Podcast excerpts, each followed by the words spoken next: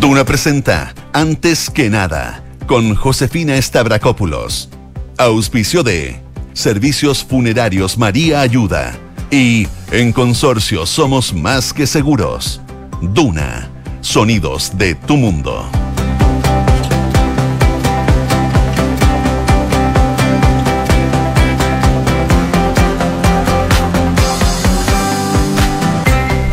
De la mañana con 30 minutos. Muy buenos días. ¿Cómo están ustedes? Bienvenidos a una nueva edición de Antes que nada aquí en Radio Duna. Día lunes 4 de julio les cuento que partimos esta semana lamentablemente con alerta ambiental para la región metropolitana. Esto porque se mantienen las escasas condiciones de ventilación en la cuenca de Santiago eh, y por esto el gobierno declara esta alerta ambiental para el día de hoy. La noticia fue difundida por la Delegación Presidencial Regional de la Metropolitana, entidad que comunicó a través de sus redes sociales que se mantienen estas escasas condiciones de ventilación. entonces que em, se deben respetar las siguientes medidas, como la restricción vehicular, que rige para todos los autos con sello verde inscritos antes de septiembre del 2011 y cuyas patentes terminen en 0 y 1, y los vehículos sin sello verde cuyas patentes terminen en 0, 1, 2 y 3. Hay prohibición del uso de calefactores a leña y prohibición también de quemas agrícolas para que lo tengan en consideración. Eso, por supuesto, en un lunes que amanece bastante helada la mañana, solo 0,6 grados de temperatura, la máxima va a llegar hasta los 15 y hay neblina en algunos puntos de la capital para que manejen con precaución. De lluvias probablemente a fines de esta semana, a mediados probablemente algo podría caer. Esperemos que eso se concrete. El pronóstico de la Dirección Meteorológica de Chile. Pero para otras zonas donde nos pueden escuchar a través del dial, por ejemplo Viña del Mar y Valparaíso, donde nos sintonizan en el 104.1, a esta hora 6 grados, máxima de 14, cielos principalmente despejados. En Concepción, en el 90.1 que nos escuchan, 6 grados a esta hora, máxima de 12, neblina en algunos puntos de em, Concepción y ya desde mañana podrían volver las precipitaciones a esa zona del país que durarían hasta el miércoles, miércoles durante la noche. Y en Puerto Monta ya sí que llueve. 4 grados a esta hora, máxima de 10 precipitaciones durante toda la jornada del día de hoy y que se mantienen de forma intermitente hasta el viernes. Así que va a ser una semana bastante lluviosa en Puerto Montt, la que se comienza el día de hoy. Bueno, estamos atentos a las principales noticias que están ocurriendo en Chile y el mundo. Como siempre, hacemos un resumen de todas ellas en los titulares.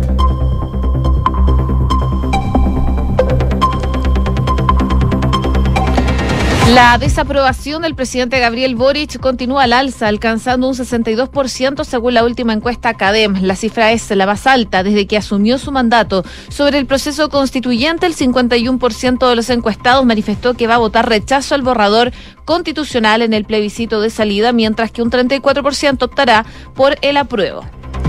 A propósito, hoy la Convención Constitucional le entrega al presidente Gabriel Boric eh, el borrador de propuesta de nueva Carta Magna para ser plebiscitado el próximo 4 de septiembre. La ceremonia va a comenzar a las 10 de la mañana. El gobierno presentó un plan de emergencia habitacional con el que se busca construir 260 mil viviendas en cuatro años. La distribución de estas viviendas será de acuerdo a las características del déficit habitacional en cada una de las regiones del país, según lo que sostuvo el ministro Carlos Montes. La ministra Marcela Ríos dio positivo por COVID-19 e inició un periodo de aislamiento. El anuncio se dio a conocer a través de la cuenta de Twitter del Ministerio de Justicia y se informó que la Secretaría de Estado deberá seguir las instrucciones de la autoridad sanitaria tomando todos los resguardos que correspondan. El Ministerio de Salud reportó más de 9.000 nuevos contagios de COVID-19. Sobre la positividad nacional se cifró en 14,33%. En tanto, en la región metropolitana se alcanzó un 13,95% de positividad.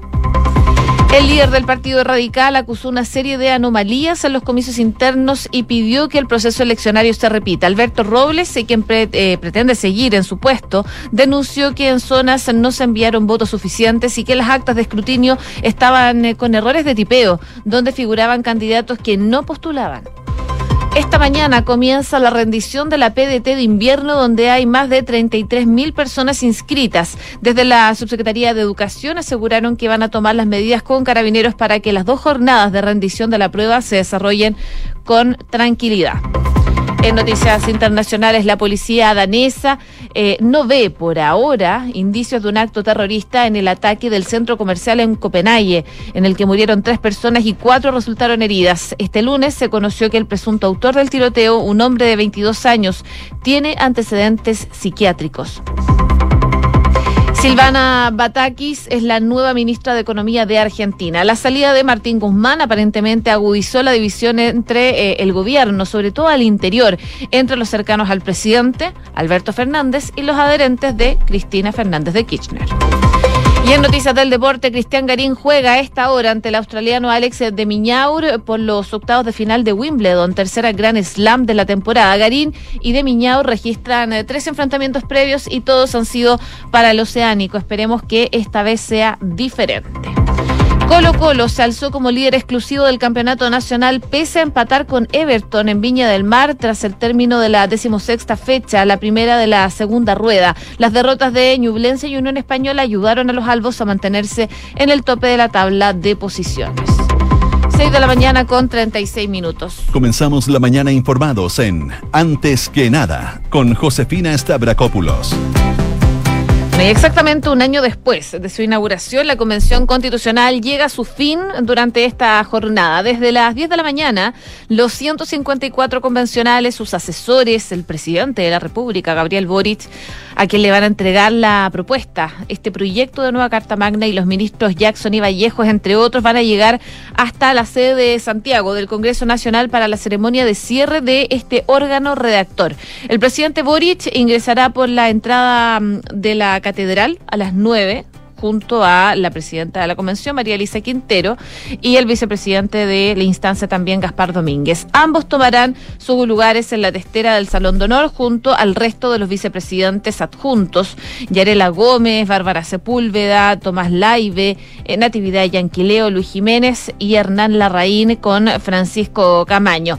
En el Salón de Honor también va a estar el resto de los convencionales junto con las demás autoridades invitadas, representantes principalmente del Poder Legislativo, Ejecutivo y Judicial, y dentro del salón, y a diferencia del resto de los acompañantes de los constituyentes, estará la sobrina de Francisca Linconao de Pueblo Mapuche, quien solicitó a la mesa directiva ingresar junto a su familiar. Tanto Quinteros como Domínguez van a tener 10 minutos para emitir un discurso. Según precisan desde la mesa, Boric no tendrá tiempo para un discurso, sino para palabras de agradecimiento.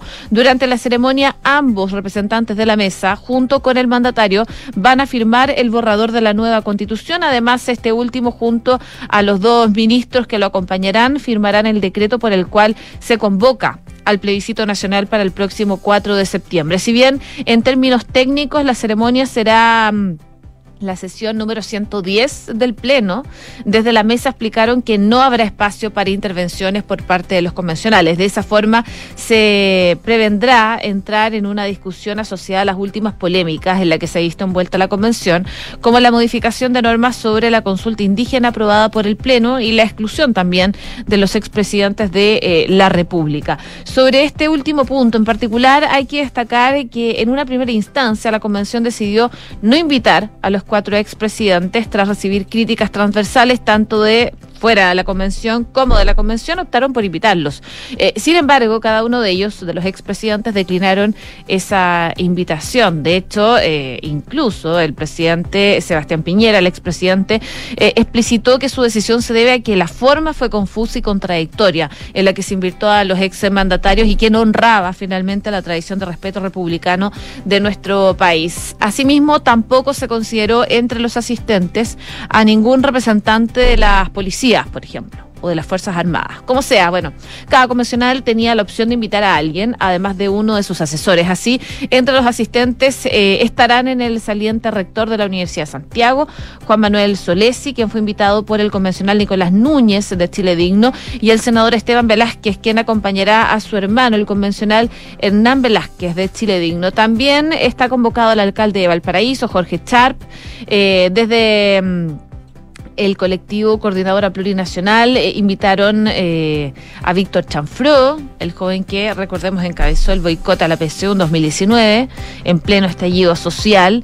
Eh, pese a la invitación, este sostuvo en un podcast que él no iba a asistir a la ceremonia porque mm, dice que no le da la guata para compartir con ciertos personajes. La coordinadora plurinacional también fue eh, el colectivo que envió invitaciones a Gustavo Gatica, el joven que recordemos quedó ciego producto de perdigones en el estallido social, y la senadora eh, independiente Fabiola Campillay, quien acompañará al convencional eh, Eric Chinga. La mesa directiva definió que el himno nacional será interpretado por la Orquesta Juvenil Foji, misma organización que el año pasado fue interrumpida por una manifestación en que participaron algunos convencionales, mientras un cuarteto de cuerdas compuesto por jóvenes músicos interpretará este himno. Así que, bueno, vamos a ver qué ocurre. Desde las 10 de la mañana entonces se cierra el trabajo de la Convención Constitucional, en donde eh, entre las autoridades, por supuesto, va a estar el presidente Gabriel Boric. 6 de la mañana con 40 minutos. Estás en Antes que nada, con Josefina Stavrakopoulos. Duna 89.7. A propósito de convención constitucional y del presidente Gabriel Boric, salió una nueva encuesta Academ que se dio a conocer durante la noche de ayer, que corresponde a la primera semana del mes de julio, la cual reveló que un 55% de los consultados no ha leído la propuesta de nueva constitución redactada por la Convención Constitucional. Esta tendencia se da a conocer a escasas horas de que, como les comentaba, la mesa directiva de la Asamblea entregue el texto final al presidente Gabriel Boric en lo que será un histórico acto de cierre de la convención que se va a realizar en el ex Congreso. Por su parte, el 45% de los consultados sí ha leído la propuesta, de los cuales el 47% corresponde a hombres, el 44% a mujeres, siendo el rango de edad de 18 años a 34 años el más informado. Eh, de estatus social alto, un 60%, residentes de la región metropolitana, un 49%, y del sector político de izquierda, un 56%. En el mismo contexto, la intención de votar rechazo en el plebiscito del domingo del 4 de septiembre se mantiene en un 51%, estableciendo una diferencia de 17 puntos porcentuales por sobre la opción del apruebo, que llegó al 34%, mientras el 15% todavía no sabe, no responde o no votaría finalmente en este plebiscito de salida. Además, entre las emociones que produce la propuesta de la nueva constitución, el temor y la preocupación sigue creciendo y llega al 64%, mientras que el 32% tiene la esperanza por el proceso. En tanto, eh, a un día ya de que finalice la convención constitucional, la desconfianza en el órgano redactor se disparó, 59%, evidenciando un alza de 9 puntos en el último mes. Y en cuanto a las alternativas del plebiscito, el 57% está porque se rechace para que se proponga otro proceso que permita tener una nueva constitución o se mantenga la actual. Y el 39% está porque se apruebe para reformar el texto en el que sea necesario o se aplique tal como se propuso. Ahora, en paralelo, también se evalúa al presidente Gabriel Boric y los resultados del sondeo de opinión develaron un nuevo aumento en la desaprobación del presidente Gabriel Boric, la cual llega a un 62%, registrando un incremento de 15 puntos en el último mes. En la misma línea, su aprobación bajó 33 puntos. Parte entonces de los datos, de los números que da la encuesta Academ, que por supuesto estamos mirando con atención, producto del plebiscito de salida que se avecina, pero también lo que va a pasar el día de hoy la entrega del borrador de la nueva Carta Magna al presidente Gabriel Boric en esta ceremonia que va a comenzar a eso de las 10 de la mañana. 6 de la mañana con 43 minutos. Estás escuchando Antes que nada con Josefina Stavrakopoulos en Duna. Seguimos revisando informaciones, por supuesto, aquí en Duna, preocupación por la situación sanitaria que se vive actualmente en el país por el COVID-19. De hecho, la ministra de Justicia, Marcela Ríos, dio positivo de COVID-19 y ahí claramente hay una preocupación de eh, los casos que se están dando. En el Ministerio de Salud informaron ayer por lo menos que en las últimas 24 horas se registraron 9.101 casos nuevos de COVID. De este total, 4.703 son sintomáticos y 1.659 son asintomáticos. Con este número, el total de contagios desde el inicio de la pandemia ya supera los 4 millones y los casos recuperados son cerca de 3 millones 900 mil. Sobre la positividad nacional se cifró en un 14,33%, en tanto en la región metropolitana se alcanzó un 13,95%. Según toma de muestras, las regiones con mayor positividad en la última semana son O'Higgins, Valparaíso, Coquimbo y Antofagasta. Además, se confirmaron 42.657 casos activos, o sea, eh, personas eh, contagiadas que se encuentran en una etapa eh, de infección en que pueden contagiar a otras. Y desde el DEIS, desde el Departamento de Estadísticas e Información de Salud se informó de 26 fallecidos ayer, ascendiendo así el total de defunciones asociadas al COVID-19, eh, producto de esta pandemia, a más de 58.500. En cuanto a la red, existe un total de 249 camas críticas disponibles, 177 mm, pacientes en unidades de cuidados intensivos y 108 de ellos están con apoyo de ventilación mecánica. A propósito de la situación sanitaria, pero que no tiene relación con el COVID-19.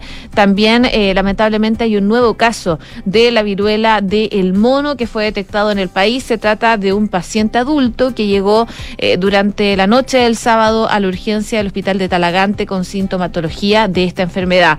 Em, el director, el director, del centro asistencial dijo que cuando se confirmó el diagnóstico, tras la revisión y exámenes médicos, el paciente fue trasladado a una sala de aislamiento, quedando en observación en base a los protocolos, recomendaciones también de la autoridad sanitaria. Con todo, señalan que el paciente se encuentra fuera de riesgo y en buenas condiciones de Salud y también eh, la Seremi de Salud dicen que fue notificada de la situación y que están a la espera de los siguientes pasos de la confirmación del traslado del paciente a una residencia sanitaria, sí a la espera de más información por parte de las autoridades. 6 de la mañana con 46 minutos. Escuchas antes que nada con Josefina Stavrakopoulos. Duna Y por supuesto también hoy es un día clave para los que buscan ingresar a la educación superior porque el DEMRI informó que ya está todo preparado para recibir a los estudiantes que van a rendir la prueba de transición universitaria de invierno. Desde la Subsecretaría de Educación aseguraron que van a tomar medidas con carabineros para que eh, las dos jornadas de rendición de la prueba se desarrollen con total eh, tranquilidad y normalidad. Eh, a horas de que comience ya la primera jornada de los exámenes, la directora del DEMRE, Leonor Varas, aseguró que todos los equipos y los locales ya están eh, listos para recibir a los estudiantes que buscan ingresar a la educación eh, superior. En la primera prueba de transición de invierno y la última de este formato hay inscritos más de 33 mil personas y ya em, se van a llevar a cabo las pruebas de comprensión lectora a las 9 de la mañana y las de ciencias a las 15 horas. El martes, en tanto, va a ser el turno de la prueba de matemáticas e historia y ciencias sociales en los mismos horarios, a las 9 de la mañana y después a las 15 horas. En esta misma línea, la subsecretaria de Educación Superior, Verónica Figueroa, dice que se tomarán medidas para que los alumnos puedan realizar la prueba con tranquilidad en conjunto con los ministerios del Interior, de Educación y Salud, además de Carabineros, por supuesto. La diferencia de esta prueba con las de verano será el método de la medición de resultados.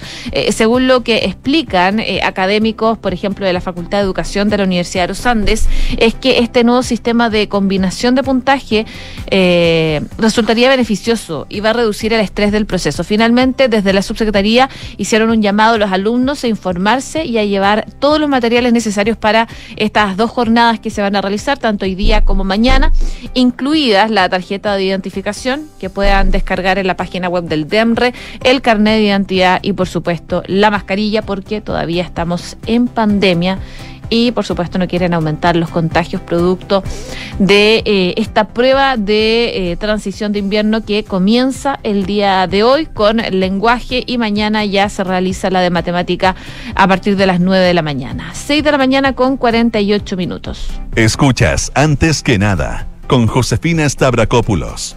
Duna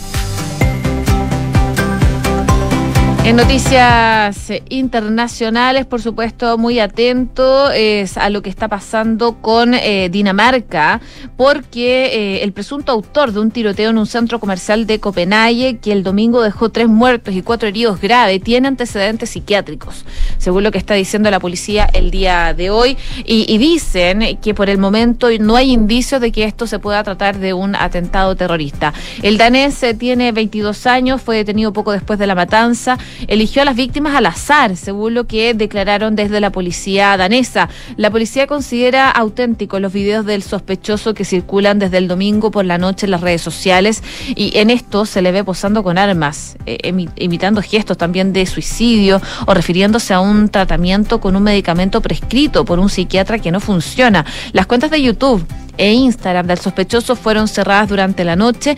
Él no tiene, eh, o sea, él tiene antecedentes psiquiátricos, según lo que están diciendo, y no hay indicios de que tenga algún cómplice. Eh, los tres muertos son un adolescente, una adolescente danesa también, ambos de 17 años, un ruso de 47 instalado en Dinamarca, según lo que detalla la policía, y entre los cuatro heridos hay dos daneses de 19 y 40 años y dos suecos, un hombre de 50 y un adolescente de 16. Según lo que explican las autoridades, es que la conclusión a la que llegan es que él escogió a las víctimas al azar. La policía danesa informó eh, que no ven indicios de terrorismo y mantienen la acusación de homicidio contra el sospechoso detenido ayer en relación con el tiroteo en el centro comercial.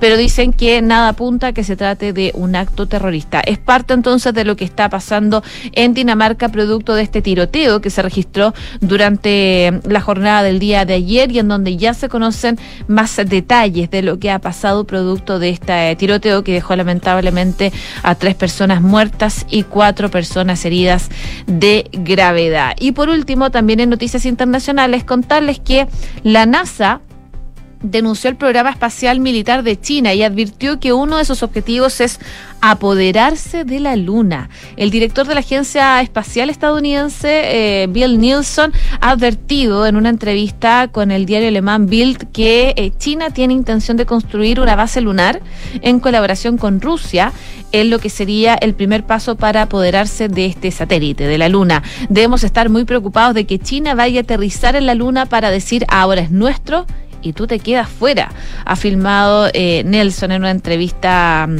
pública este sábado. De hecho, él cree que hay una nueva carrera espacial para llegar a la Luna, esta vez con China. Estados Unidos tiene previsto un viaje a la Luna para el 2025 y por primera vez viajará una mujer.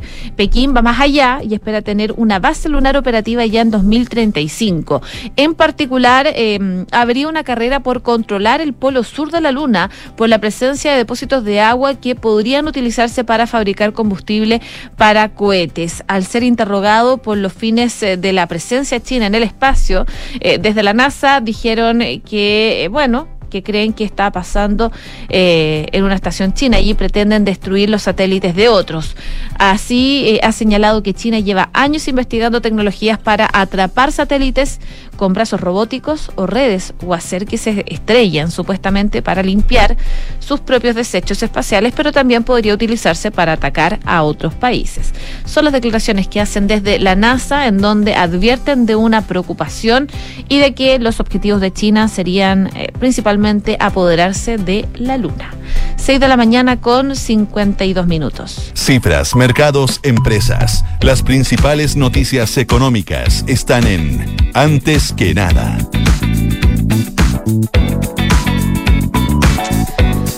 Y los abogados están alertando por una eventual judicialización de pago de impuestos por ingresos de arriendo de DFL2, una recaudación del 4,1% del PIB, unos 12 mil millones de dólares en régimen busca, recordemos la reforma tributaria que presentó el viernes el ministro de Hacienda Mario Marcel. Para ello, la propuesta apunta a cambios en el royalty a la minería, eh, tributos sobre las rentas de capital, al patrimonio y la eliminación de una serie de exenciones como las que la que favorece hoy a las rentas provenientes del DFL2. En la presentación de la iniciativa se explicó que los ingresos generados por arriendo de inmueble estarán grabados con impuestos eliminando la exención otorgada a los DFL2.